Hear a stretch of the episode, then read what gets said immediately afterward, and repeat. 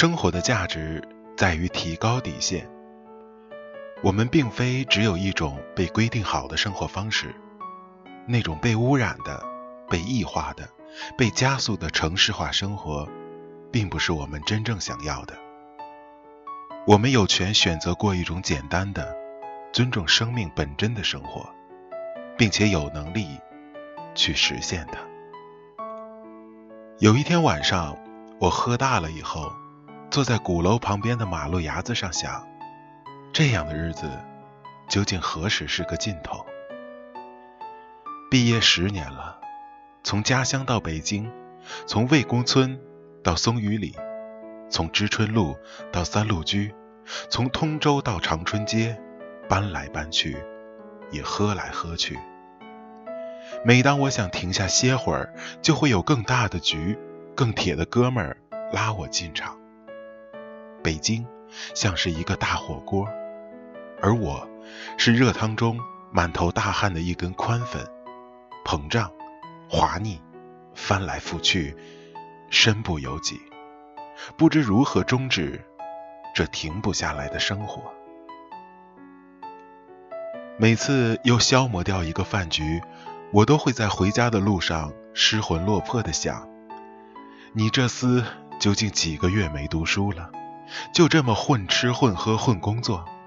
你到这个地方的理想，难道就是为了把自己填成一挂下水？沮丧，但忙得连沮丧的时间都没有。如果能消失一段时间，一个月，甚至几天，我也可以把自己的内存梳理一下。到这样干过一次，但鼓浪屿的人比香山的人都多，我又被赶回了火锅城。吃烤鸭，用百度；喝二锅头，抽中南海；吃地沟油，尝老酸奶；背壁稿，浏览中文网站。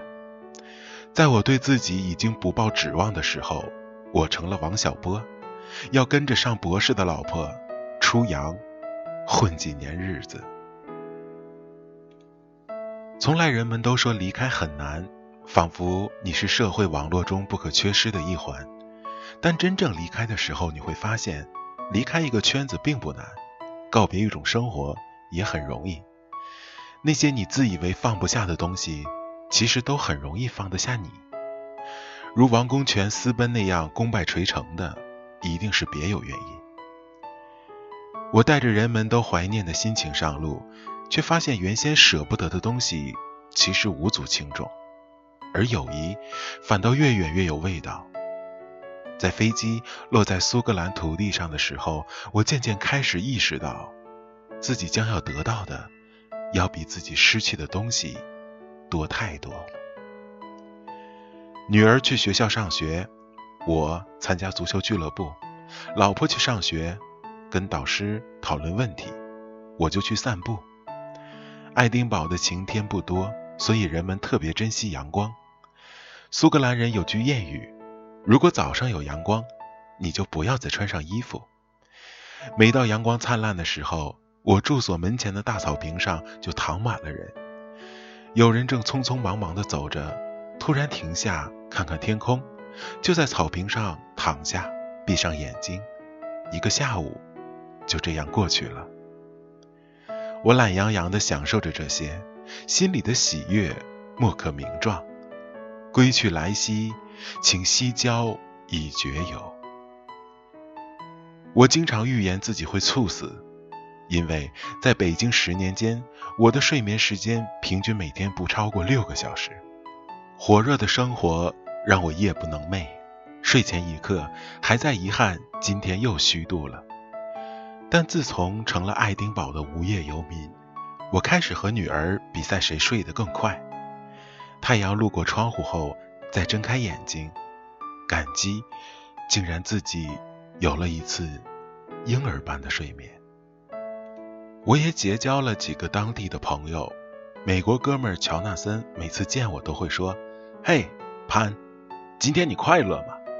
或者“你看上去有点伤感。”然后一起打乒乓球，或踢一场足球，就心满意足的回家。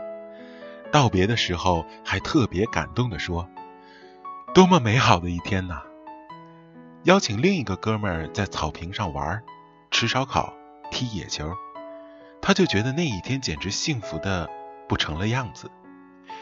我给他讲小月月，讲地沟油，讲薄某某，他们难过的要哭的表情，让我觉得自己像是在犯罪。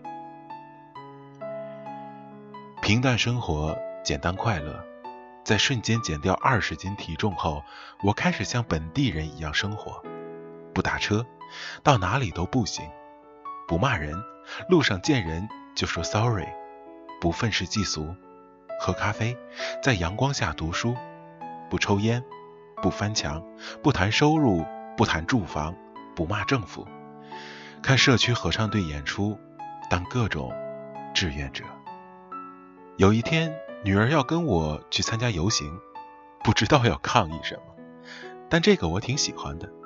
到那儿一看，至少两千辆自行车和他们的主人浩浩荡荡的穿过城市，走到议会，一路上都有警察疏导交通，围观群众鼓掌加油。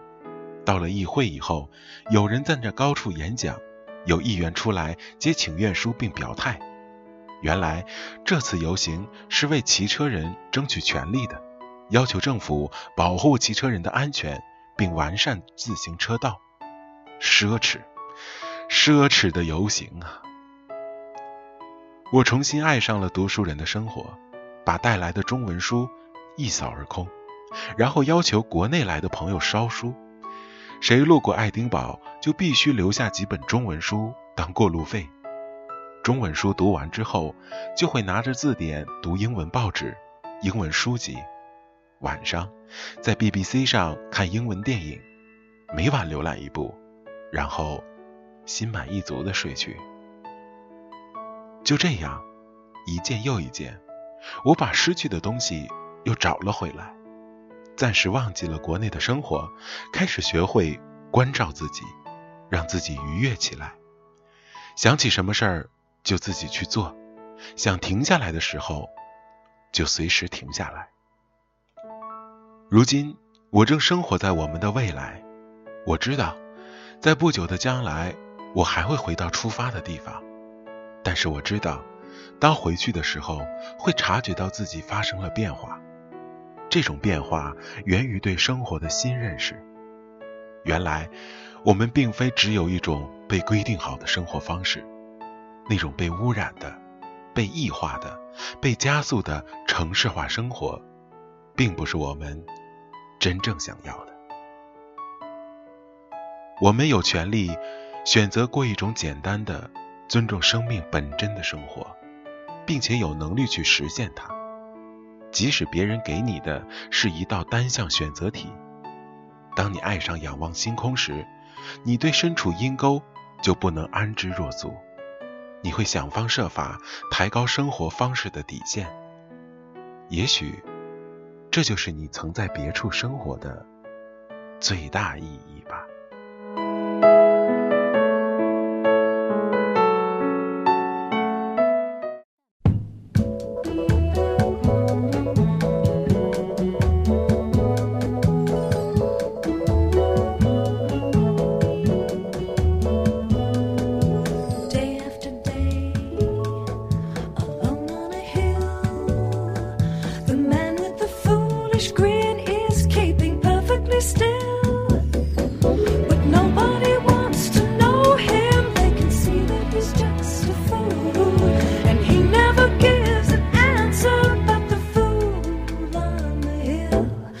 Sees the sun.